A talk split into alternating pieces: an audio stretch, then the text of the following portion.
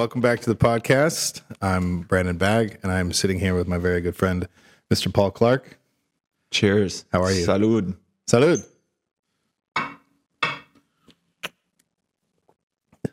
So we're just we're just sipping, right? just sipping, just sipping. Yeah, it's Okay. it's it's. I think it's good. It's great. I've been told it's good Yeah. by um by a higher authority than myself on mezcal. Anyone really? Yeah, there Yeah. you go. There you go. Yeah. Uh, Paul, how you doing? Good man. Nice Um, to chat with you. How long? How long have we known each other? Oh, I would say at least at least twelve years. Yeah, Yeah. has it been that long? Yeah. Jesus, Feels feels Jesus. that long, doesn't it? Yeah, that's it's crazy because uh, Kevin, one of our bartenders, Yeah. told me the other day he'd been working there for 12 years, and I was like, that means I've been working here for about that long, Yeah. and that guilt, obviously. Yeah, you weren't too much longer after that. I I think I played there 2011 was the first time. So I would say maybe at least 10. And we've- was uh, Ground Up? Did that start right away? It was um, May of 2012. 2012. So not long after. Yeah, coming up on 11 years. Yeah. And that was um, that started as a tribute. It did. Yeah, it was um so I guess going back into it, uh JC Thompson, our, our buddy that did Yeah. my job at Guilt before me, uh, was b- the bass player in Randy Ponzio's band. And the first show that I did at Guilt um, was with Randy and JC. JC had brought uh, Randy and myself to, to play with him there. Um, that was in July of 20, oh man, 2011. And then Randy passed away in November of 2011. Uh, and then after that, we kind of tried to think of a way that we could kind of keep things going in his name. So yeah, it, it started officially in, uh, in May 2012. And was the decision to uh, uh, donate the funds, uh, the proceeds on Thursday nights to local charities, was that uh, in in memoriam of, of Randy? Yeah, yeah. They so um, it all kind of came together in in an interesting way. Um, Randy had had passed away on a on a Thursday. He had he had gone missing on a Tuesday. He passed away on a Thursday. We found out about it on very early on a Sunday morning, and uh, the Thursday that he had passed, uh, we were actually supposed to play with him at Guilt um, with his band. Um, and then uh, his backing band was also backed a good friend of his, David Morin, that you probably know. Um, Yeah, yeah. so David sang instead, and we were playing while um, Randy's friends and family were were looking for him on the downtown east side, uh, which is where he was last uh, last last seen. Um, so with that, it was kind of like the the Thursday nights became the night because that was like the you know the night that we were supposed to play with them, the night of the week. And then uh, in all of the times when we were kind of going around the neighborhood, the downtown east side, asking people in the community delicately, because you know it's it's uh, it's a complex neighborhood, and and you don't, you know, one thing you don't want to do is just go out and say my friend's missing. My we don't know where my friend yeah. is when you're talking to people that you know either might be hoping people are looking for them or you know don't have any vested interest in a neighborhood of a lot of people that you know are, are have a lot of challenges. So uh, we we found that like just being out there the the the community um, the residents the people that we were chatting with were so so accommodating and and sympathetic to to the the issues that we had uh, in trying to locate him so that's that was in his honor our way to give back to mo- most specifically the downtown east side uh, charities that that help out the people that were trying to help us find him. That was the kind of uh, the idea behind it. So almost all of the the nonprofits that we donate to through Ground Up, um, you know, are for the the downtown east side, and they're ones that that are a little bit less, uh, maybe a little bit more. I don't want to say renegade, but uh, some are. Some are uh, more kind of grassroots, boots on the ground. We look for ones that don't necessarily have the same, you know, corporate donors um, that that a lot of the bigger ones do. The bigger ones do great work. Like you know, the Union Gospel Mission is is is one that comes to mind. Like they're they do really good work, um, but uh, for our purposes, we just thought of ones that were a little bit under recognized. So Yeah. yeah, And over the course of the last, uh, I guess it's been 10, 12 years that uh, it's ground up's been happening on every Thursday. yeah. Do you know off the top of your head the num the the the a rough Yeah. dollar figure of how much the musicians that play on those nights? Because that's what's really cool about it. I think that that Yeah. needs to be is that it's it's the musicians themselves that are donating on, on exactly Thursday nights. exactly so the the uh the you know the way that we do things at Guilt and Co where we we um you, you know since covid we've been charging per set um and then of that money that money gets turned over to the to the band um uh, with some going to you know show related expenses like sound and et cetera et cetera um, so uh, we do a flat rate per musician and cap it at a, a certain level so that every all of the net proceeds past that. So the musicians still they get paid, but they they play for a lot less than they Yeah. would if we didn't if we didn't do that. Like uh, and so that's why you know um, we never you know even take tax receipts for the the donations because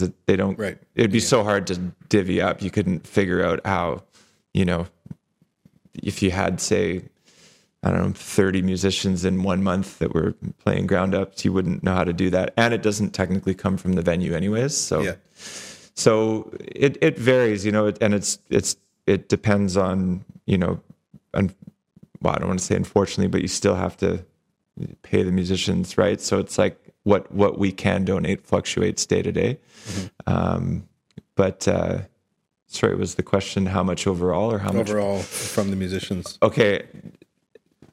I will say that different musicians uh one will probably come to mind to you that has been playing ground up since the beginning uh, definitely just throws out a number every time he's on stage and says this Yeah, yeah, yeah. yeah. and it's always wrong.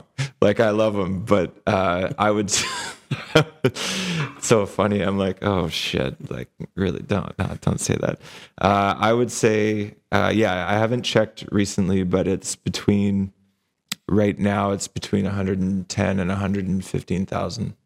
Uh, that's like that's that's pretty cool. That's something Yeah. that because it again, like I said, it's that's that's musicians Yeah, over the course, you know, and it's it's small, a little bit here, a little bit there, a little bit here, but that's you know no small change that's been thrown back into the community from Yeah. from people that are from this community giving Yeah. back in in honor of this you know individual. Yeah, and and so it's interesting because I mean, I myself and Tanya and JC started it before I was employed by the venue. Right. Um, I believe Tanya was then at that point. Yeah. She she was She right. she was there when I Yeah, when I started. yeah, Yeah. So JC and Tanya were were employed there. I took over for JC doing the bookings five years ago. So in in that five years of the so what's that 250 260 ground up nights that I've booked mm-hmm. not one musician has been like that's not enough money I'm not I'm not playing mm-hmm. like the, either word is is is you know gotten out ahead of time. I think that maybe it has, or people people. It's usually around the same people. That, but what but when I bring new musicians into it that haven't played it before, um, they've got an idea, a sense of what it's about, and nobody has been like, you know, I can't do that. I'm flexible with it too. For example, if somebody's of course, if somebody's booked to play a ground up and then, you know, they've got an opportunity that comes up that is maybe they can't turn down for uh, career reasons or financial reasons or whatever, of course, like that's in, in general with Guilt and Co. That's what's great about the place is that, you know, we're, we're kind of, uh, ground up's no exception. Like we're there for, for the musicians in the sense that like you have a place to play, um, but we'll work with you. We're not going to, you know, if you get a, a great tour or you get to go play Montreal Jazz Fest and you're booked here, like nobody's going to. You're not to get blacklisted. no, a, no, taking, of course not. So, yeah. So, yeah, there's never been a time that anybody's said, you know, I, I don't that that doesn't work for me, or you know, people are are generally, you know, and they get to kind of have a, an idea of where the money goes, you know, and Mm-hmm. and how it helps out. So And that night uh, specifically has evolved quite a bit over the, the years that I've been there. yeah, I think when I first started, uh, however many years ago it was, it was typically close to the same band every Thursday. Yeah. And there would be different vocalists. Mhm. And it was like that for quite a few years. Yeah. And I think it was, um, uh, was it after COVID that you started to switch that up a little bit? It was quite a bit before that, actually. Um, uh, more or less, it was JC kind of started messing with that for reasons I totally support and and and follow, because it was originally um, supposed to be, and it was for quite a while. It was it was uh, we we went by the name of the foundation, so it was like. Yeah. uh, Randy's backing band, which was also Tanya's, David Morin's, Dutch's, and uh, and we we would back different singers uh, every night, and we would kind of rotate through, and a lot of them were were um, you know people that were up and coming or didn't. You know, we, we used it as an opportunity to give people stage time that maybe you know singers that didn't have, you know, get have that opportunity and the work was great. And you know putting that show together every every week wasn't the issue. It was more jc was kind of looking at more from an audience perspective where um, i don't know how else to put it but it's like if you came to a ground up night one night and you saw someone like dutch who has been singing for over 70 years uh, professionally and then you came and saw somebody that had considerably less experience or was c- cutting their teeth a little bit it just became a, a situation where like you know and that's what's good about the early shows that we do now. Back then we didn't do it. And and Yeah. you had to kind of keep the guests in mind where it's like if you had this this uh i guess uh big variation in in in the quality of the show for lack of a better term that was a bit of an issue. So JC really he really set the pace um, for. I, I think he was really good at never um, thinking that you know you have to be involved in everything, regardless. Like it has to be good quality, right? Yeah. So he started, and and he had that discussion with me even before, um, you know, before I worked for the for the venue, because I was playing drums every night, and Yeah. he's like, you know, like this this could be better if we just started opening it up to different different bands. There's a lot of R and B, uh, well, not a lot, but there are more R and B, soul, fusion, jazz players in the city than just us, right? So yeah, yeah. so rather than it just being us and the quality kind of comes and goes, maybe we open it up so that it's always a great show, and then we put more work into developing those artists behind the scenes rather than on stage. So people aren't showing up and going oh okay well that was okay you know? So that's that's been we it, the evolution went from it just being the foundation to it being okay well what were the type of music what was the type of music that randy liked? What's what's some underrepresented genres in vancouver um, you know, like especially from the, from the BIPOC community, that kind of stuff. Like, what's an, an a night that, and that was really important to Randy too. Like, what's a night that we can, um, you know, f- specifically feature that and make sure that that's like an anchor in the week, whether we're involved or not. So now we kind of just, it it has evolved, and I and I feel like that's kind of like been my overall I- idea with the programming at Guilt is like, don't dig your heels in like just let the place breathe like let it let it pay attention to what works and what doesn't work and there there's always Yeah. going to be times where you go oh shit that i don't know but shouldn't have done Yeah. that but like but let it let it happen like let it live it'll it'll it'll guide itself you know and and and kind of work with it so ground up's kind of no different that way Yeah. yeah You've been doing the uh, programming. I think the term you told me you liked years ago was live booking coordinator. Yeah i that's it's a mouthful isn't it It's a mouthful. Yeah. It's kind of dumb, but it's something about manager. Or booker. It's like, you know, yeah. Yeah, I think it's just because so many managers and bookers are just like people that you don't want to talk to. well, and yeah, and then the other thing, like the main term seems to be talent buyer. Mm-hmm. Like you know, in in this industry is talent buyer, and that just that doesn't sit well with me either. And I don't, we don't technically buy shows at Guilt either, right? Right. We're not Yeah. paying. Someone's not saying like this is what it's going to cost for us to play. We're saying this is what we can pay you, but like it's a whole different thing. So I've never known what the hell to what to call it Yeah. really. Do you find that you interact um, or see interact with or see the music industry different differently now than you did six years ago because of the fact that you've been That's a booking, good question. artists for for that time? Um, yeah, yeah. In some ways, for sure. Like we were this weird little like Guilt and companies on an island as far as the music industry goes. People can't really figure it out. You know, we've had like, do you remember the, um, oh man, it was at it was the Skookum Fest. We we did a satellite show for. I don't know if you Yeah. remember this, but we had yeah, yeah. You know some of the the you know the biggest booking agents in in the country. And you know the the guy that started MuchMusic was there and he and everybody was like you know what the hell is this place? Like how how is this even happening? Like how mm-hmm. do you have you know a lineup around the the the building like this? And there's people from all generations and all you know all corners of the world here. And so i feel like i wish i wish that that guilt was a representation of the canadian music industry that would be great not that i would want everything to be like guilt and co but Right. but but people naturally gravitating towards coming to to take in music so i guess in some ways it's it's uh I'm a little bit oblivious actually to what it really is like in in bigger markets or like you know bigger business.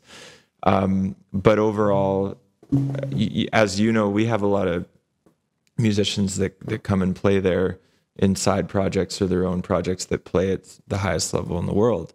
Right. Yeah, yeah. Um, so on the other hand, where I see it differently is that it really like demystifies those things that you think of when you're a kid or you're a teenager. Like, holy shit, what would it, would it be like to meet so and so, or like, what would it be like to, you know, it's, it it seems like it's such a different. It's probably the same with It's like, acting, oh, right? It turns out they're just a regular fuck. exactly, You just exactly. They're like, and some of them fucking suck, but not many. Like Yeah, not yeah, many, yeah. really. And it's always, you know, like the people that are uh, seems like the most accomplished that are the most humble. But so I don't.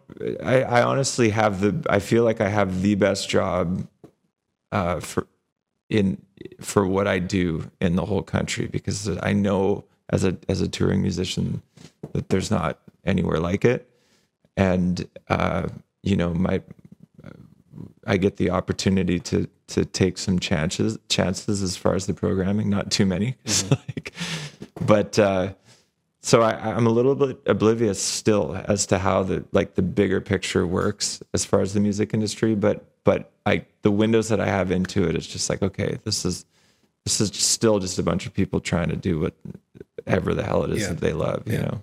Do you find it difficult to uh, book from the road when you're on tour? Not quite. Uh, no, overall it's pretty good, uh, and I have to say that's that's mostly because of the the staff. You know, the staff's um, there's varying levels of objectivity, which which is like which is fair, and you know you figure that out, and I think that people overall know that I'm not just making decisions based on my own musical taste. Like, Right. um, so there's always people I can report back to. Um, and there's certain times where I want to make sure that like I'm near my phone. Uh, you know, if it's just little things like there's a someone that's trying to squeeze ten of their friends on Yeah, a guest list at ten on a Saturday, and I can give them a slap on the wrist or something. But but it, overall, it's it's pretty pretty simple. I, I'm pre- I'm really lucky that way for sure. Yeah. Yeah. Do you ever get uh, nervous when, uh, say, the art- artists that you take a little bit of a chance on, you go out a little bit more of a limb? Oh yeah. Yeah. not nervous in the sense that like um you know i think i'm immediately going to get fired but um you know i i i expect a lot out of myself as a musician and i and i expect a lot um i sorry i expect a lot out of myself but also i want to maintain a like a, a high quality for the room. But then there's also this the matter of you know everybody has to start somewhere and we don't want to just be a a place that's just you know not giving I, I i have no time for like the whole the old school like you know uh you have to be to you have to overperform in order to even get an opportunity you know there's right. there's places yeah. where that fits like you know i'm not going to put anybody on stage on a friday night for three sets that's never done that you know they have to work their way up to it but there are times where where i'm you know i've uh, the the most nervous I get is are people that we've had for a long time in certain projects, and then I you know give them a side project. A side project. Yeah. And they're like, like you're singing. You're, you're yeah, singing. Yeah. I've never yeah. seen you do that. yeah, and then you know, but it's I'm, amazing when it when it when they blow you out of the water. Yeah. When you're like, holy fuck, where the where were you keeping that? Exactly. And and and those are the nights where I'm you'll probably notice I'm like because we have a management WhatsApp group where um those nights are like like three minutes after downbeat, I'll be like, How's the fucking How's show? like immediately I'm like, is everything okay? And they're like, ah, uh, you know, haven't yeah. started yet. I'm like, yeah all right, let me know. Boy, why the fuck haven't they yeah, started yet? just pacing in my apartment or whatever. But uh but uh yeah, but there's nothing like um like the feeling of um you know, you again being on an island in Guilt and Co, you're kind of like you th- you think you got a good idea of like who the players are in the city and you know uh, you know you kind of you, you get to know a lot of people but then when there's either um, you know, young, younger or like less experienced people, or uh, sometimes even to me, even kind of like better to have like the like the older, like very experienced, you know, people oh, yeah. that just yeah. e- email you like Cannery uh, Row. Yeah, they email you one of the best best shows. My favorite. Yeah, my favorite shows. Yeah, and you you're like, well, and then you have to check yourself because you're like, well, I you know I've been playing professionally for 10 years in the city and I don't know who I've never heard of so and so or right. whatever. Yeah. yeah.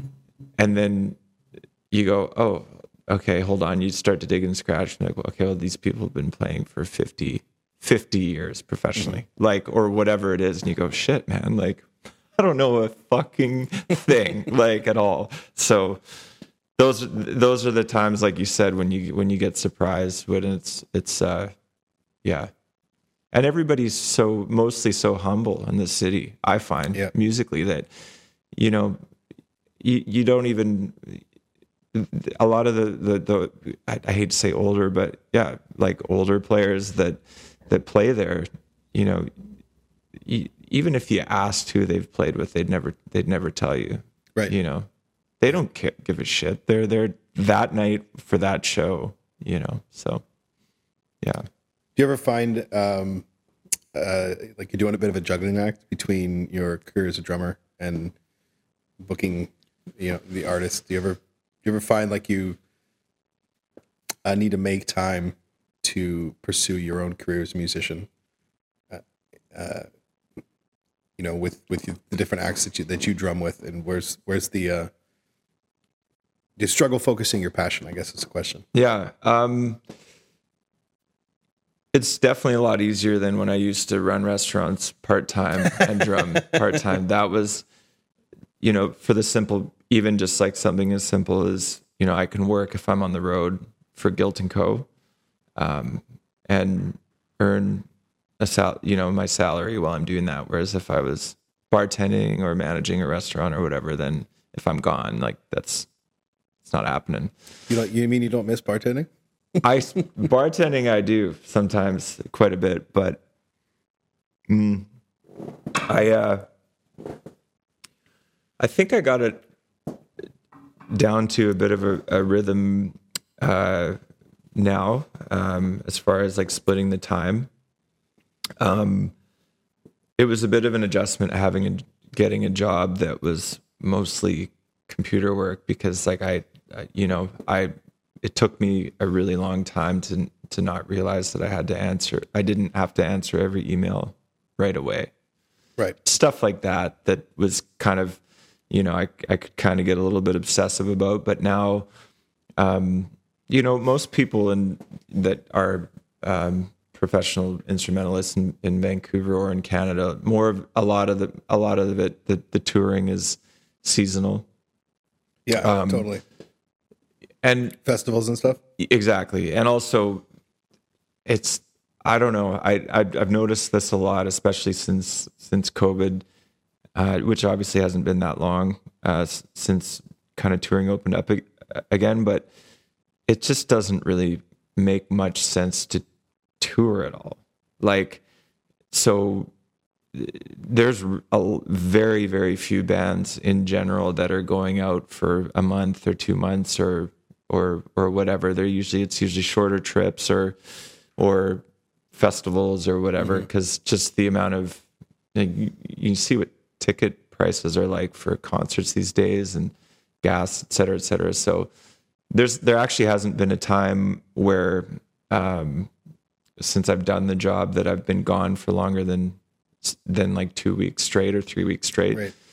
Um, you know, the last few summers have been, uh, or like last summer and before COVID was, I was gone every week, but I would be home two or three days so I could come and, you know, get caught up. Uh, I'd be working while I was gone, but I'd get caught up and stuff. So the rhythm's pretty good. If if it ever came to the point where if there was a uh, an opportunity for me to tour with an, an artist for a long period of time, but I just don't really see many people doing that anymore. It's it's crazy the amount of money that that costs to do. Yeah, it's not surprising. Yeah.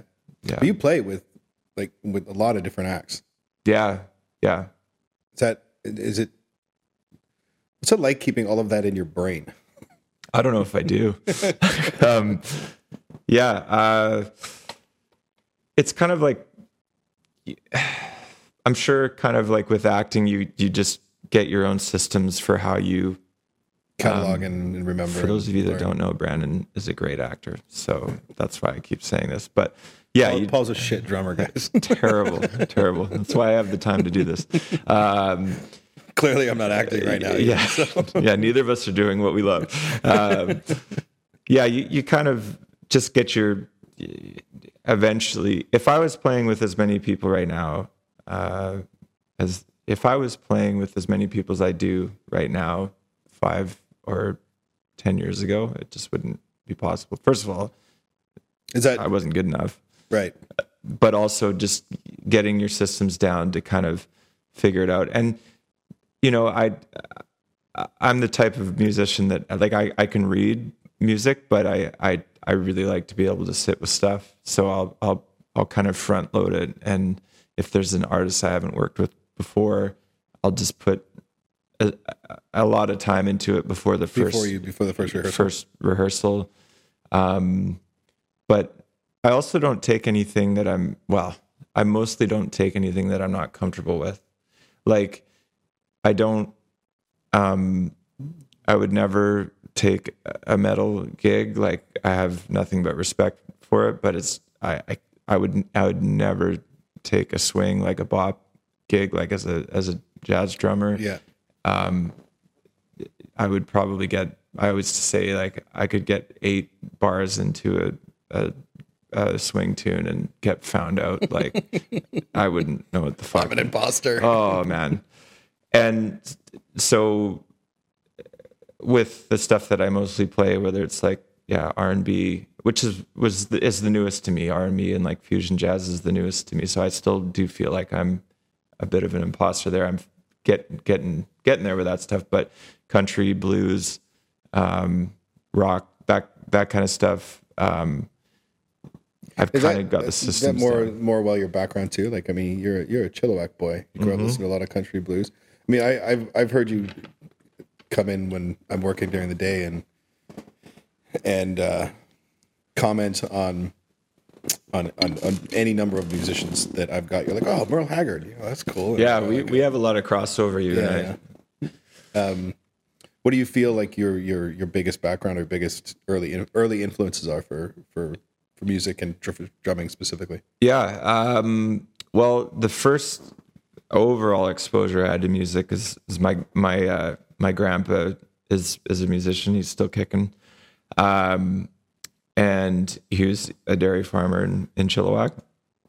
And at that, you know, when he was in his late teens, early twenties, the town didn't even have any bars or venues or anything, so they just had dances and like country halls and every you know there was like two or three country bands and he had one of them. And they would play instrumental covers of you know uh, George Jones tunes and Hank Williams tunes and um, and they all learned them by ear. And it, the music just existed for just for dancing you know and um, the dances were were mar- mostly like there was like no alcohol so they I don't think they were that fun. In, gen- in general like I don't I don't know what they did. I know what they did. yeah Clearly, weren't breaking anything. yeah yeah. Um but they you know that was the that was the social thing that they that they did is they would you know he he had his his band that he started in like 48 or something. So he started when he was like 16 and they're still technically sort of a band. Everyone's dead except for him the fiddle player and i'm just now i'm the drummer because drummer You're the drummer in your grandpa's band. yeah. That's I mean, awesome. we don't play too much anymore, but I've been the last. I should say the drummer didn't die. He just moved to Mexico. So, which is like Yeah, yeah. a pretty damn good idea. Stuck playing these country. No. Yeah. So that was my first exposure to it. And actually, you know, grew up going to these dances as a kid because he was still playing them in a hall that, like, it's so funny. Like, the, the, they built the hall because there was no that all these farmers are just like well shit we need somewhere to hang out and have dances. So they built it. My parents got married there my brother got married there. But these dances would still happen when i was a kid. And Bonnie Northgraves grew up going to them. Right. Yeah. Yeah. bria skonberg as well who's like a um, multi juno and i think maybe a Gram- grammy nominee at least. She's a new york trumpet player. She uh, we grew up going to these dances together. So that was the first exposure. So country was definitely, as far as live music goes, was was the first one for me, and then um, uh, and rock, of course. But like, uh, then it was pretty much all punk rock through my teens and early twenties. Yeah, Yeah. Yeah. and Like '80s punk rock, like Dead Kennedys. yeah, That's- totally yeah. casualties and uh, into the '90s stuff like Suicide Machines, Yeah, some of the yeah. older hardcore stuff like Black Flag, um, uh, and I played. That's pretty much all I really played for a long time, and uh, and then much like it's funny, there's uh, such a, a cliche about country music being for like uh, retired punk rockers. It's true. Like Yeah. Yeah. Yeah. I've known. I've met a lot of old punk rockers and Yeah. doing country stuff. the ones that that because Well, there's a um, lot of similarities in the music too. uh, I'm blanking. Mike. Mike Moroniak? No, Mike. Is that his name? The guy who. Uh, Yeah, Mike Young. like yeah. Yeah, totally. Totally. Of Yeah. Mother Mother. Yeah, exactly. We did a bunch of country gigs. Flavio Cirillo is a great example. Played in some great punk bands. He played in Hail the Villain forever, and he's like doing all the big, like, he's like the musical director for the CCMAs, you Yeah. know, like, but then also all of that, like all of the, like the, the more East Van country scene or like the, cut- like the more kind of roots country scenes that are, or the rockabilly country scenes are all like Joseph mm-hmm. Lubinsky Mast is another guy who's just was just grew up playing punk. There's a lot of the people that that cut their teeth in in those scenes that kept going with music. Like you, you can't can't really make a living playing punk rock because it, it goes against it goes against it. You're Yeah. like, you know, I I mean, I, I've been to a lot of punk shows. So you can't make money playing. no, you can. And I think like Fugazi is, uh, you know, I don't know if they're still holding by the five dollar show rule, but they, but they were. Like it's just like so if you want to Like move when they were at their at their height, they were doing five dollars. yeah yeah. I didn't know that. That's yeah and and they were just would refuse to charge more. And so people that are uh, instrumentalists that that kind of cut their teeth in that scene that wanted to keep going uh, a lot of them ended up you know playing in country that uh, various genres of country or all of them. Um, and I find that you know there's different levels of intensity, obviously, between country and punk rock in a lot of ways. But the idea to me of having like like dialed in simple messages in your songs that are like highly emotive, you know, like we all know when country music is being fucking faked, and there's Yeah. nothing yeah. worse except for when punk music is being faked. so it's like it's easily uh and, and it's easy to interpret i find. It's like and to me the idea of having like like trim the fat on the on the songs like perform it really really well with the right energy. Like i find like that's kind of where they kind of cross over a lot. Um so yeah and then, so that's kind of I, I did find i mean shit there might be like bandmates of mine in the in country bands that could say i'm full of shit but when i did come back into it and and like a lot of people do they you know they come back to country music they come back to the music that they grew up with when you go through that uh, the shithead phase of like I don't want to, you know, when you're I don't wanna listen to my what don't wanna parents are listening to, by yeah, yeah. parents listening, then all of a sudden the switch flips and you go, shit, like that's actually pretty cool. Yeah, my parents were actually cool before they had me. Ex- Wait a minute, yeah. I ruined. Yeah, exactly. yeah, and then I took it out on them for ha- having a good taste in music. When you come back to it, it was when I started playing a lot of that music or getting hired for that. I find that it did come pretty naturally because it was pretty hard ingrained in me, like just in terms of like the approach to the music, as far as country goes and that kind of stuff, and and you know, growing up watching my my my grandpa, like he didn't have the him and his band didn't have like the craziest by any means like the musical vocabulary because they learned everything you know to the by the record and maybe they there's a key change in the tune or whatever but but the tempo was always perfect because the people were dancing and you know they would always watch the dancers and, and if everything was if things got too fast or too slow so like that was something that was always like pretty evident about it that that Yeah. I, you know people think that stuff like country or uh, or rockabilly or it's, it's just easy because it's it's repetitious. But Yeah. as far as drums go, there's no fucking way. Like and they're all um, like I, I, I the similarities you draw between between country and punk in the in the in the stylings of them. Mm-hmm. I've always found punk to be so much like if you take any Misfits song mm-hmm. and you like slow it a bit down, take out all the distortion, yeah, take out Danzig and put in one of the Wilson brothers, And it just sounds like the Beach Boys had a bad fucking day. yeah, And it's so this the, the musically they're so fucking similar. exactly. Um, and then you think about where you know you artists like the the the Beach Boys or other you know oldies tunes of the day that that that oldies doo wop style um, was very in terms of its roots, its evolution. They had a common ancestry in you know the South. In when sort of blues and country and bluegrass split off from each other, Yeah. and then spidered out into these other things, and then Yeah. you have bluegrass and country coming over here, and then you have blues turning into rock and Yeah. into metal over here, and then they're all they're all so interconnected and Yeah.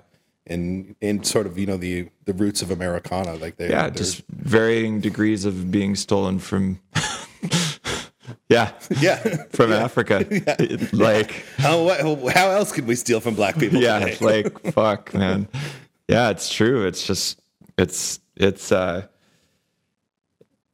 i i think that people just don't ever want to be lied to in in music or at all you know and uh and i you know i i i, I I know that stuff like pop country gets a bad rap, um, and a lot of it is just I, you know, I, I personally can't even handle listening to it. But the other side of it to me is that it's the biggest machine in the music industry. Like it is, it is massive, It is the biggest, and so is it really? Uh, this is a question. It's not even an opinion, but is it really musically? Like if you took the the most overdone, cheesy, like just overproduced pop country, the garbage, and put it beside the same in any other genre, like is it that much worse pound for pound, or is it just that it it's we're inundated with it that much more because yeah. it's because it's everywhere. Like it's just it's huge. It's like the NASCAR of of, Of music. music, and that's who they're marketing it to. It's just like, and I don't have really have any part in that. Um, those aren't the type of artists that I that I uh, um, seek out to to hopefully work with, but I have, and it's always been great and it's been enjoyable. And you're always playing with people at, that are playing at a really high level, regardless of like how um, uh, you know, regardless of the intention behind the music. If it's just if it's if it's actually you know from the heart or if it's intended to to be marketed and consumed you know and and there's a place for all of that of course but but it's just you know i like do you remember when we were in high school and the the, the punk bands and you're just like give me a fucking break like Yeah, yeah. I, I grew up in the suburbs, man. I remember the punk. so bands. did i like it's just you're We're like punk. Really? How? no How? yeah there's nothing you know Your parents bought you four hundred dollar jeans and you Ex- cut holes in them. exactly exactly That's a fifty dollar patch. you're fake you bought at the rock shop, yeah exactly so i just which I was totally guilty of at fifteen. Like hundred percent, hundred percent. yeah i mean shit i did you know i didn't have it nearly as bad as a lot of people. I don't know what my fucking problem was. But i love the music and it was just like you know you connect with um just the intensity of it you know the stuff that mattered. Like i loved i still love rancid you Yeah. know like stuff like that where you're like that's about as I you know I didn't go too far into the, the skate punk stuff, but even like early Green Day stuff where it's just literally just three young dudes just crushing it, like performing so well at at such a young age, and Yeah. it's just like you know that was you know there wasn't as maybe nearly as much angst or like anger or or aggression in that music but it was honest Yeah, back then at least yeah. And I think it's I think it's easy for for people in, our generation to have a soft spot for Green Day. yeah. Because yeah, I love their early shit, and it, it Yeah. it's, it's it's so it is what it is. But yeah. Yeah, there's a gr- um yeah I, I was listening to a podcast not long ago with um probably my favorite recording engineer in the city uh jesse jesse gander. I first recorded with him i was 17 i think. He was the lead singer of dbs i don't know if you remember that. Yeah, I remember yeah. DBS. yeah and um we're still really good friends and and you know that they started that band when they were like 15 or something. And um I didn't really get into DBS too much, but but but a lot of his later bands I did, and and in, in the podcast he was talking about Dookie actually, and he's like, you could if you put that record on objectively, fan or not, which is tough for me to say because I am a fan, and you listen to the the performances and and the mixing of it, everything about how that record sounds and the song quality, it still stands. It still stands. Like if you put it on, and there, I think they were maybe twenty or maybe twenty one when they did that. They hammered it out live Dookie off the floor. was their first or second?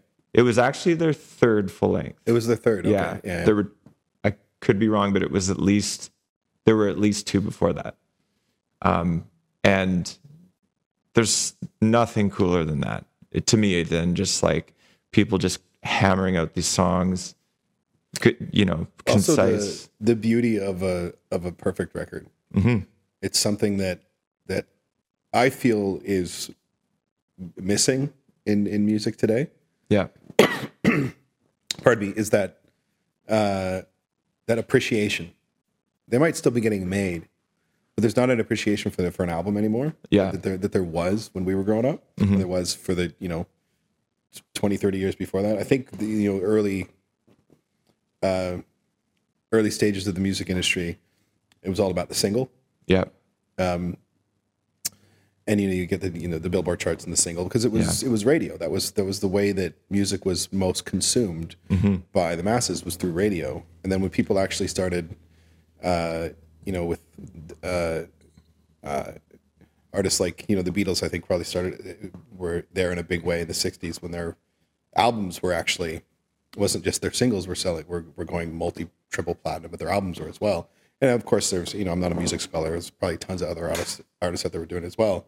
But then we think we look back on the albums of the late 60s and 70s like you know sabbath and zeppelin and people remember two and four and uh, masters of reality and you know uh, tapestry and Yeah. all these different albums from that era blonde on blonde we remember the albums and I think that stayed stayed strong into the mid to late '90s. Yeah. People really had that Yeah. appreciation for albums, and now I look back on on albums that I really like from the 2010s and uh, you know, aughts, right? Mm-hmm. Like Black Keys early stuff, Yeah. um, oh man, that's so good. uh, Kings of Leon's first three first three albums. Mm-hmm. They, they were really really solid start to finish Mm-hmm. albums, and I feel like that's kind of with the with the advent of streaming and the way that we consume music now Mm-hmm. is we don't have albums like Dookie anymore that we can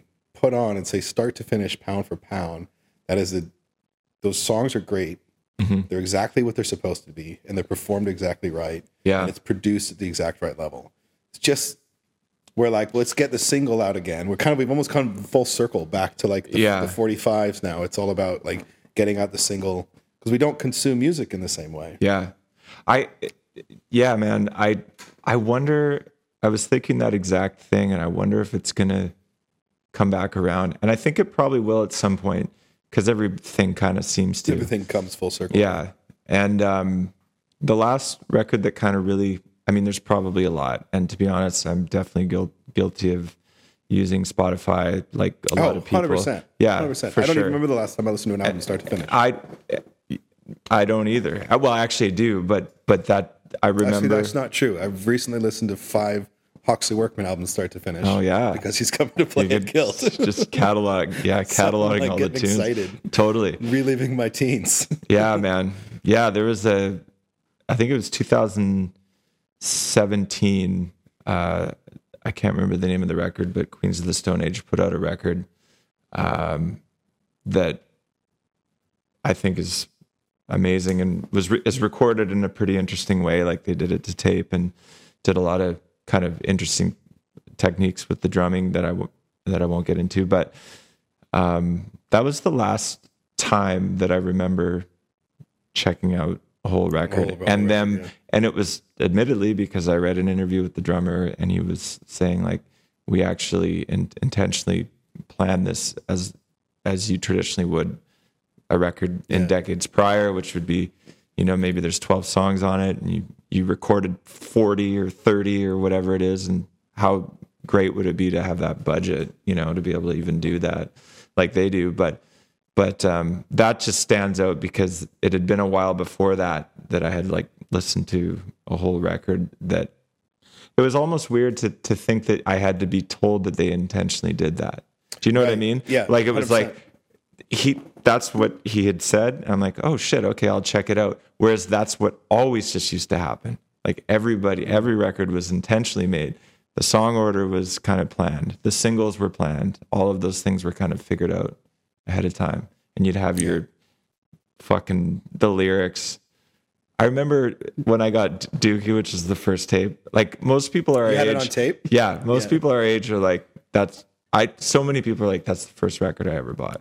If you're if you're like 36 to 38 and grew up Yeah. suburban pasty white kid in BC like I did, My first record was Blues Traveler, four, really, Yeah. interesting. the one with Runaround on it. Wow. Okay, that is that's 90s. That's yeah, it was 1994. I think I was 10 years old. Wow. Yeah, Yeah, I remember. my my my aunt and uncle. My my uncle was. I remember him being super old, but he was I think he was a college student at the time, so he was really. Where were you living there then? That, I was in that point? Vegas at the time. Yeah. But he was into like my aunt and uncle were into like blues traveler and spin doctors and stuff. So they got me into that, and it was like, it was stuff that my mom would let me buy. Mm-hmm. Like I would, I wasn't allowed to bring Green Day or Yeah. or Nirvana or like I think Metallica, the Black album came around around the same Yeah. time. All that like my older brother was listening to, so I had access to it.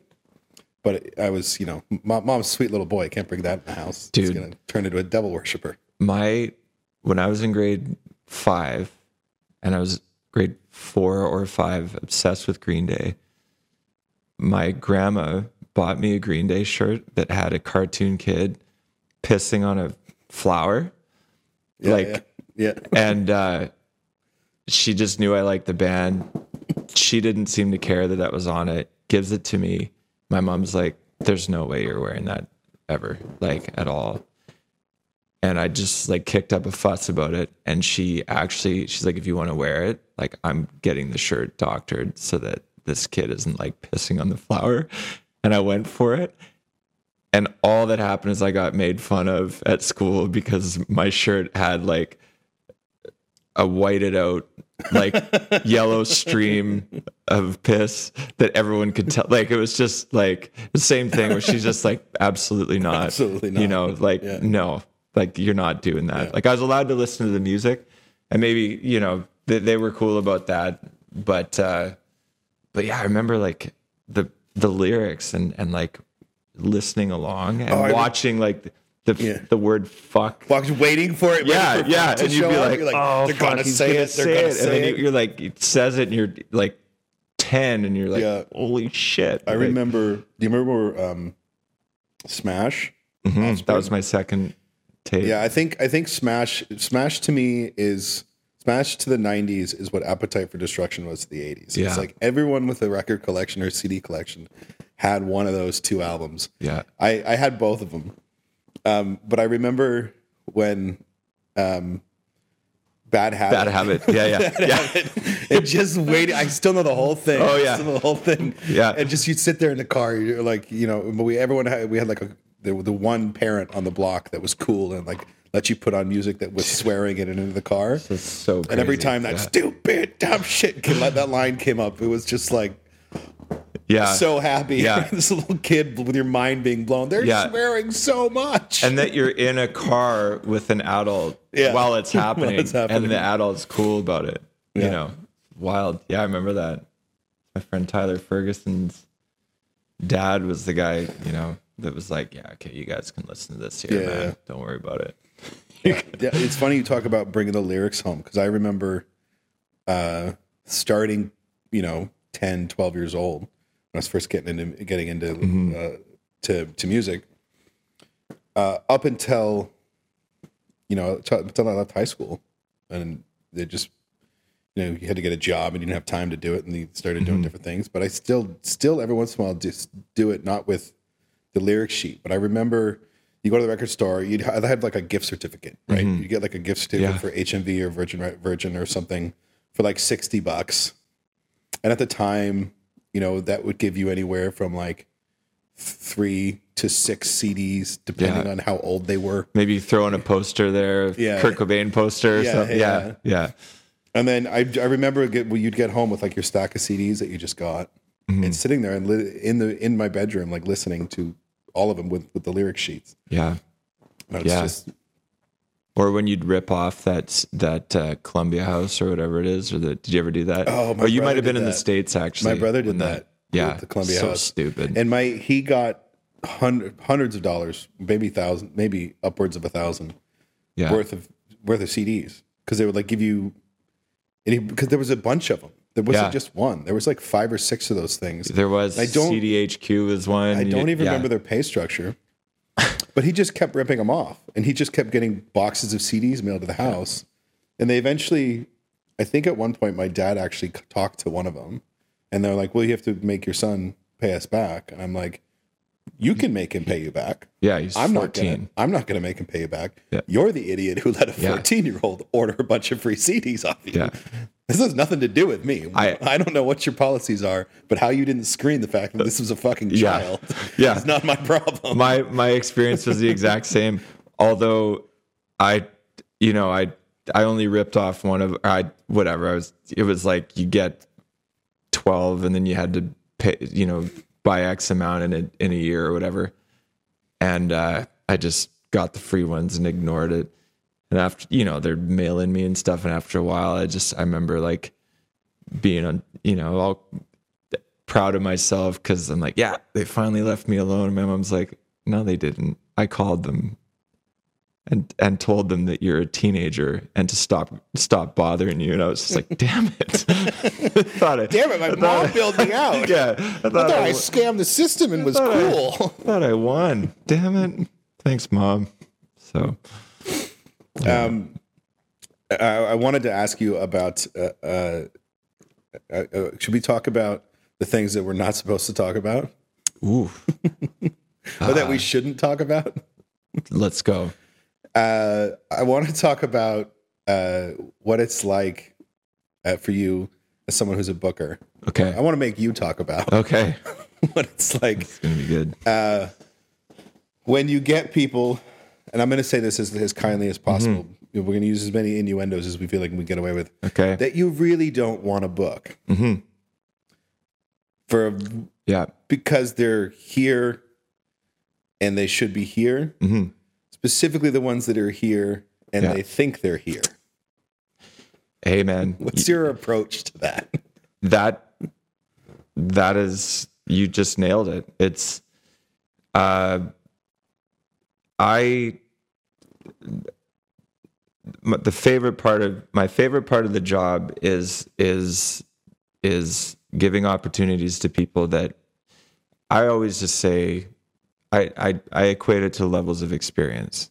Like um you know rather than saying like somebody's no good or whatever or it's just like somebody that's less experienced than than others. Um my favorite part is giving opportunities to people that that don't have much experience that are that are really really hungry and and um uh, motivated to improve get better um and watch them do that um you know guilt and co could could i could i could approach it as the place that is only reserved for you know the most high caliber musicians and vocalists in in the city. But I, a that doesn't help to to foster uh, you know a community of growth and and and give opportunities to to younger or or just less experienced players.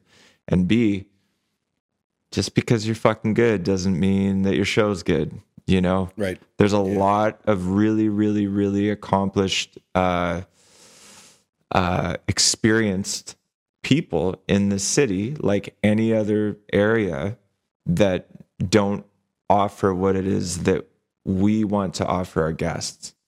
So that one's tough sometimes because there's a lot of people that um, I have to say thanks, but no thanks to because what they do is great and they're they're really good at what they do, but um, you know, it's it's it's not what we're trying what we're trying to offer, or you know, uh, a lot of the a lot of the the big machine like corporate cover band businesses in the city the product that they offer is outstanding. Like you know they they're if they are you know some of the, the best musicians in the city performing at a really high quality. But there's a lot of other places that you can go and see that show in the city. Casinos uh, other venues like lots of lots of lots of places where that can happen. So i don't want to to to do that because every time a, a, a big entity like that plays at guilt, that takes opportunity away from underrepresented musicians, which usually come from the, the the BIPOC community, right? And and that's something that we really try to focus with is is to to represent and and give do our best to give a home to to all people, you know. So it some people that are really really experienced or have a lot of uh, you know years of experience in the business, they don't understand that sometimes. Most of them do, like the you know a lot of them do, but it's, it's hard to explain to somebody that that uh, you know you, there's nothing wrong with your show, but it just doesn't work for us and that's mostly a problem because guilt is is kind of one of a well, no, I don't want to say one of a kind, but there's not many places to play in Vancouver. So if there was more places, it would sting less, right? Yeah. Um, sometimes, so other than that, uh, people that reach out a lot that that ha- have have little to no experience or it's need a lot of development. I will say, if it's if it's just just not at all possible. Like I, you know, m- my my go-to answer is I've I've reviewed everything that you've sent and I really appreciate you taking the time to reach out, but I don't have anything to offer you. If that changes, I'll let you know. Mm-hmm. And that's is kind of a read between the lines like that's like you you you need to see what I'm saying here like Right. like because I'm not saying don't do this anymore. I'm not saying stop trying. I would never say anything like that. Like keep going, but like I'll, I always keep my eye on, on people. Yeah. And then from there, it's like if if there's people that are just about like if I'm like man like just a little bit more time or whatever, I'll say like you know I don't have anything to offer you right now, but keep me informed like as the band develops. When you have more live, you know maybe Have Gil- more footage When when you have more footage, send it to me. Maybe Guilt and Co isn't going to be the place you play your first show, but when you play your first few shows, show me what what. And that's what I love because people will actually do that. Like, uh, um, they'll they'll reach out six months later and be like, "Hey, here's where we're at now," and I'll say, "Yeah, fuck yeah, of course." Like, yeah, Yeah. you want? I, it's going to be an early show, but but you- we're going to pay you something, and your friends can come and and we'll start here. But like, so I I want to be able to try to to give opportunities to people that are that are actually uh, motivated to improve and and and and learn and giving I, I don't think that giving people opportunities when they're when they're when they're not ready for them is something that is helpful in general. Yeah, totally. I remember it's almost unfair. it's unfair and I remember Setting them up for for failure. Exactly. And you're probably giving them a little bit of like misleading subliminal information about what to expect. I remember um, missing out on opportunities as a young drummer going, why am I not playing the Commodore? Why am I not doing this? And this person is. And looking back, I'm like, fuck, if I was given that opportunity, I would I would crumble if I played in front of a thousand people, like or or whatever, even though I'd been doing it for so many years. So I when people are are are when when artists of any age are showing that that, that they're actually working hard at it, I'm down no matter what. Yeah. Unless it's just like, okay, did you just start or it's it's you know where are you at in it? I can't work with people that um, are unaware uh, of or or or clearly don't think that that that um, I shouldn't say I can't work. I struggle to work with people that um, think highly of themselves.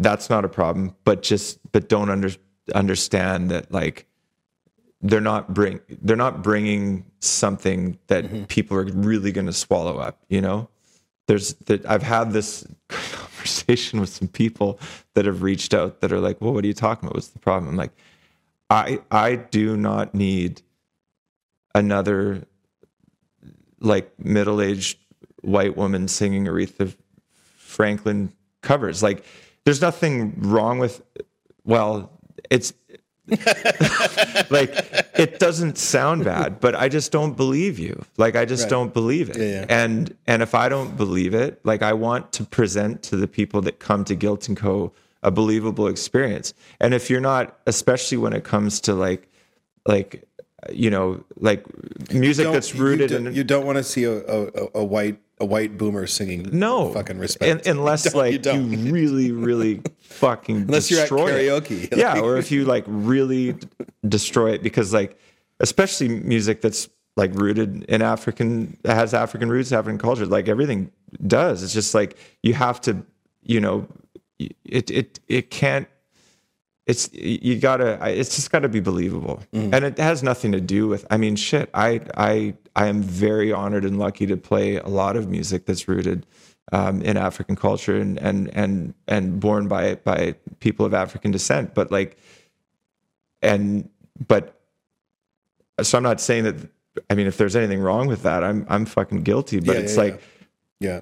if- but it's that combination, like you said, it's that combination of being of, of being really high, have a really high opinion of yourself, but also being unaware. yeah exactly It's like, yeah, you know, everyone, the, everyone can name a thousand, no, maybe not a thousand, but everyone can name musicians off the top of their head that Yeah. are really good at what they do, and they fucking know it. And it's like, yeah, you can take a little bit of the of the sugar with the salt at that point, Mm-hmm. but when it's, I don't, yeah, I get what you, what you mean when it's when they're like, okay, you're good, but you're here. This is this Yeah. is how good you are. This is this is the level, yeah but you're acting like you're here. yeah You're acting. You got like Beyonce level attitude. I Yeah. don't even. Not so not bad mouthing Beyonce. I don't know if she's got attitude, but like Yeah. attitude like you think you're Beyonce. i hope she does man I. I mean, yeah, fuck like she's earned it she's earned it. Yeah, yeah. hundred percent. Yeah. No, I mean, like, uh, Kate Young's a perfect example. You know, she, not too long ago, I think it was even during COVID. So within the last two, two and a half years or so, I think, you know, it's Marley Collins is like, hey, I've got this, you know, this, I thought she played her first early show last year. that you might be right about I'm pretty that. sure. I just had Yeah. her wrong. I'm Yeah. pretty sure she played her first Guilt early show in 2022, like Yeah. beginning of 2022. Yeah. And she, you know, she, Marley was like, you know, I, this is, I think she was an ex. She's great. Her single just came out. Her, her newest single. Awesome. Yeah, yeah. yeah and and seeing you know like of course she probably i don't you know i don't, I don't want to speak for her but she she might have when she first reached out to me wanted to have played a friday or saturday late show for sure. I mean Who, who, who wouldn't? right? But w- so quickly it was just like early show you know on a on a weekday uh you know early show on a weekend late show on a weekday and then just crushes it right away and, and, i'm then, like and then she recently played the uh, played a Saturday night. exactly and that's where she's going to be now it. Mm. that's where she's going to you know for us that's and you, you can see her tracking like you, you she's just she's she's going for it and she's Yeah. so great and you know she's got a perfect balance of of like she's she seems to me like she's she's su- such a hard worker and and I'm like why the fuck would I not like work with people like that or like Day like Eminent Empress or uh, oh my god I, I might screw this up Asia um I, Asaya. Asaya shit man Yeah. I live behind the emails so I feel so bad I haven't even like met her She's a fantastic performer. but man like she did a, a Guilt by Association uh, video yeah well. like Yeah. these are the people that I like. I just think about it like every time that I make room for somebody that's pretty good or like good, but not really, you know, bring in. I'm like, I want to save room for for people that are are working like that and put them in the same room as people like the Darren Parises and the Don Pembertons and you know like Crystal Dos Santos and people that have been doing it for that much longer and and just see that like you've been at guilt for long enough that it's to me it's so cool in the last two years even especially to see All the that- all the yeah. the, the new young people coming through, and It's they're really neat. great people Yeah. and they're such great people they're We hard uh, workers we gave him a shout out yesterday, but I'm gonna uh, I'm gonna do it again. Well, yesterday, I guess last week or two weeks ago, whatever. It was it was a previous episode. yeah Uh, Alvin Brendan, we were talking about. yeah man who I need to get on the show. Um, he he popped up uh, like around COVID, like during COVID, yeah and I think I I I, I called him a, a, a, my favorite musical slut right now because he just fucking plays with everybody. Yeah. But what you every every every person that you just mentioned, um, uh, Crystal, Darren, Don, Kate, um, Alvin, all those people, Asaya, they're, I know, I, I know them all in varying degrees of, mm-hmm. of, of knowingness. Mm-hmm. Um, it's, an, it's my new word. But something that they all have in common is their ambition and their talent is mm-hmm. coupled with grace and humility. Exactly. And, and that's something that, that is worth its weight in gold in, in, in, in this business and in, in how I interact with the artists, specifically as, as, you know, someone running a, running the venue Yeah. uh, is is humongous for me because I've seen people come through with varying degrees of talent, and it's so exciting when you see uh, to meet new new to just meet new people, whether or not they're Yeah. young or old, but to see the last two years those that that influx of of of younger talent coming in, and I say younger like they're young, you know, they're younger than than we are, yeah. Um, but then like you said, seeing them paired with Darren Paris's and the Don Pembertons, Yeah. and and watching them be able to interact with them Yeah. and and seeing the community grow in that way of this you know the way music transcends generations and it tra- and it transcends egos Yeah. it transcends genres Yeah. Yeah. um it's a neat thing and i think it's something that really is cool about what happens at Guilt and Company exactly. Yeah. because it's it, it it's it's multi-generational in a very cool way Yeah, and you know, it's it's that to me speaks to the goes back to the idea of like you have to let the room breathe and let it live the way it does and and that's not just on me and the music that I pick. It's it's it's you and how you run it as well. It's like you can't clamp down on it like in if it just became and you know like if if you just if you're like this is only going to be you know the you know the the Paul Clark and the Darren Paris and the Max Sapers whatever like people that have been playing there for so long if you don't if you do that it doesn't there's no motivation for for people to, I mean for it's going to get old no offense to Max and Darren Darren has like 90 bands so not him but but also you just have to it has to provide something for the community in general. And that's the rewarding thing about it. It's like you're giving an opportunity to be like, I I can't remember who it was I was talking about this. It might actually might have it was Max actually. We were talking about this a couple weeks ago where it's like, you know, he hears about people that, you know, young people are like, oh man, I would love to play at Guilt and Co. Like fuck, I would like that's crazy. Like that's the place. Like, you know, it's a small it's a small town.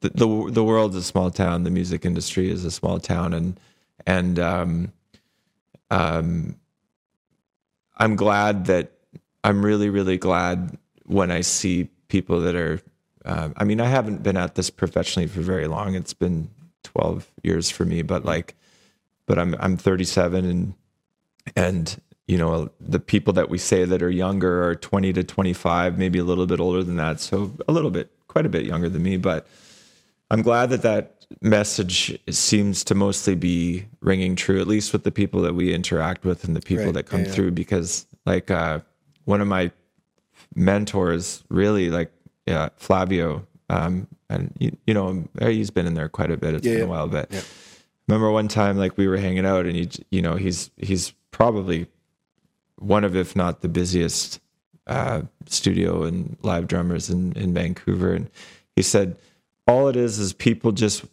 people just want to see those around them do well and and be surrounded by good people. And that yeah, to, to play professionally, you have to play at a really high level consistently. Yeah. That's true. But the idea of like once you get to that level that you have to be the best matters so much less than how you interact with people, how you interact, how how you represent the band that you're in when you get to a venue, um, how you are in the van or the tour bus or whatever. Because you know if you're touring with a band, the performance is only about an hour of a day. Sometimes just an hour of a two or three day trip. That's it. So who gives a shit if like like at a certain level there's a kind of a ceiling.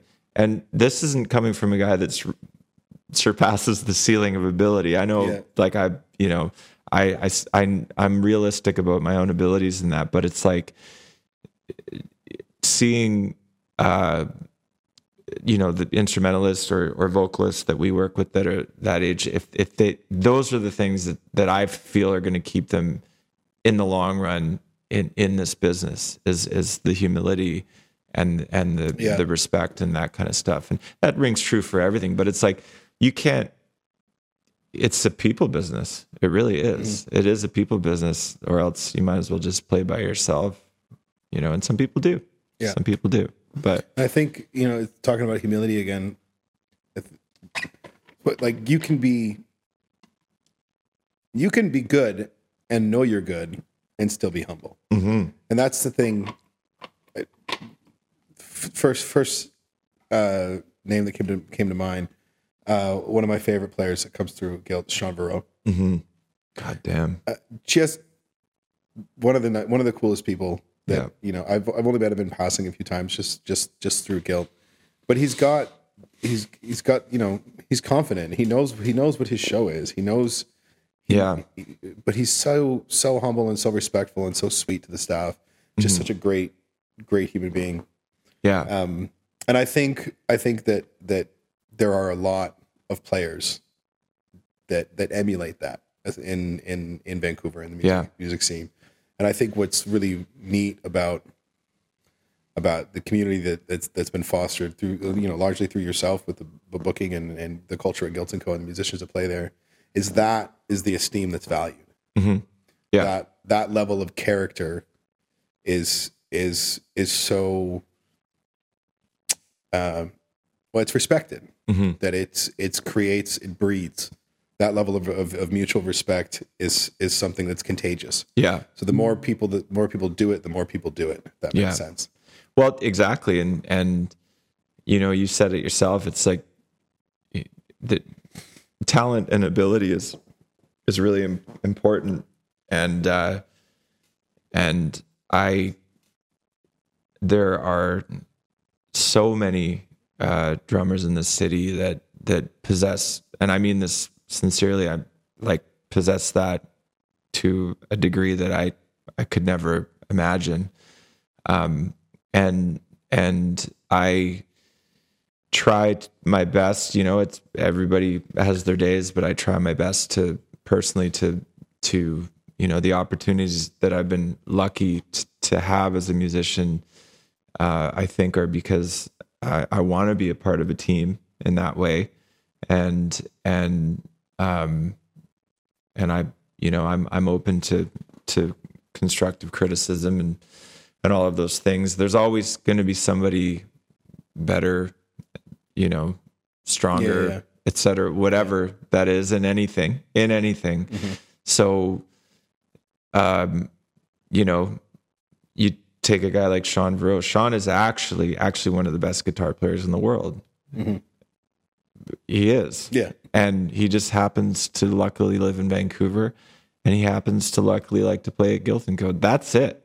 Like it doesn't that's the that's how we know Sean. Like Yeah.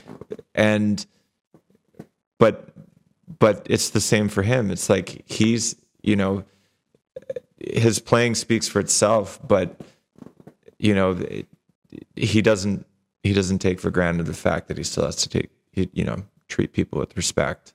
And uh you know, Vancouver is interesting because it's it is a small scene as far as musicians go. It's not a Toronto or a Montreal, and um, uh, which are crazy music cities. You know, well, all you know, every everywhere in in Canada, it's you know, you can't you can't discredit anybody.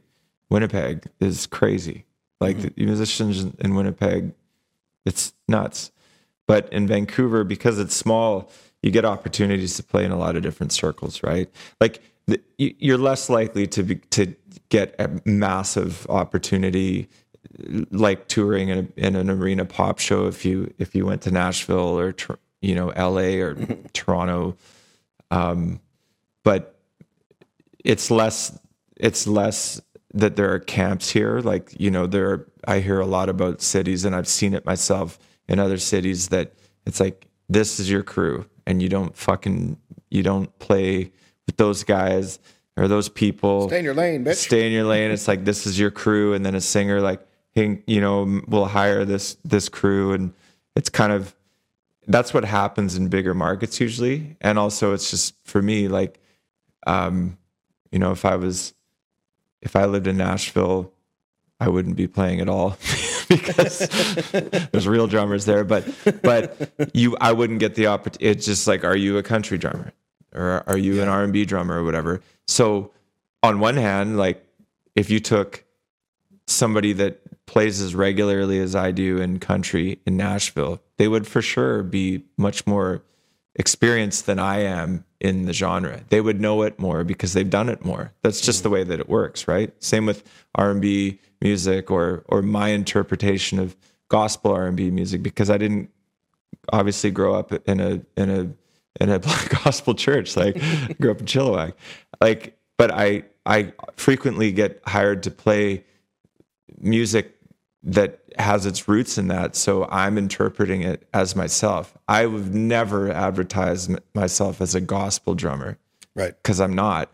But but um, in Vancouver, because because it's so intertwined like that, you know, if there's somebody that's just difficult to work with or is, is disrespectful, they don't really last that long.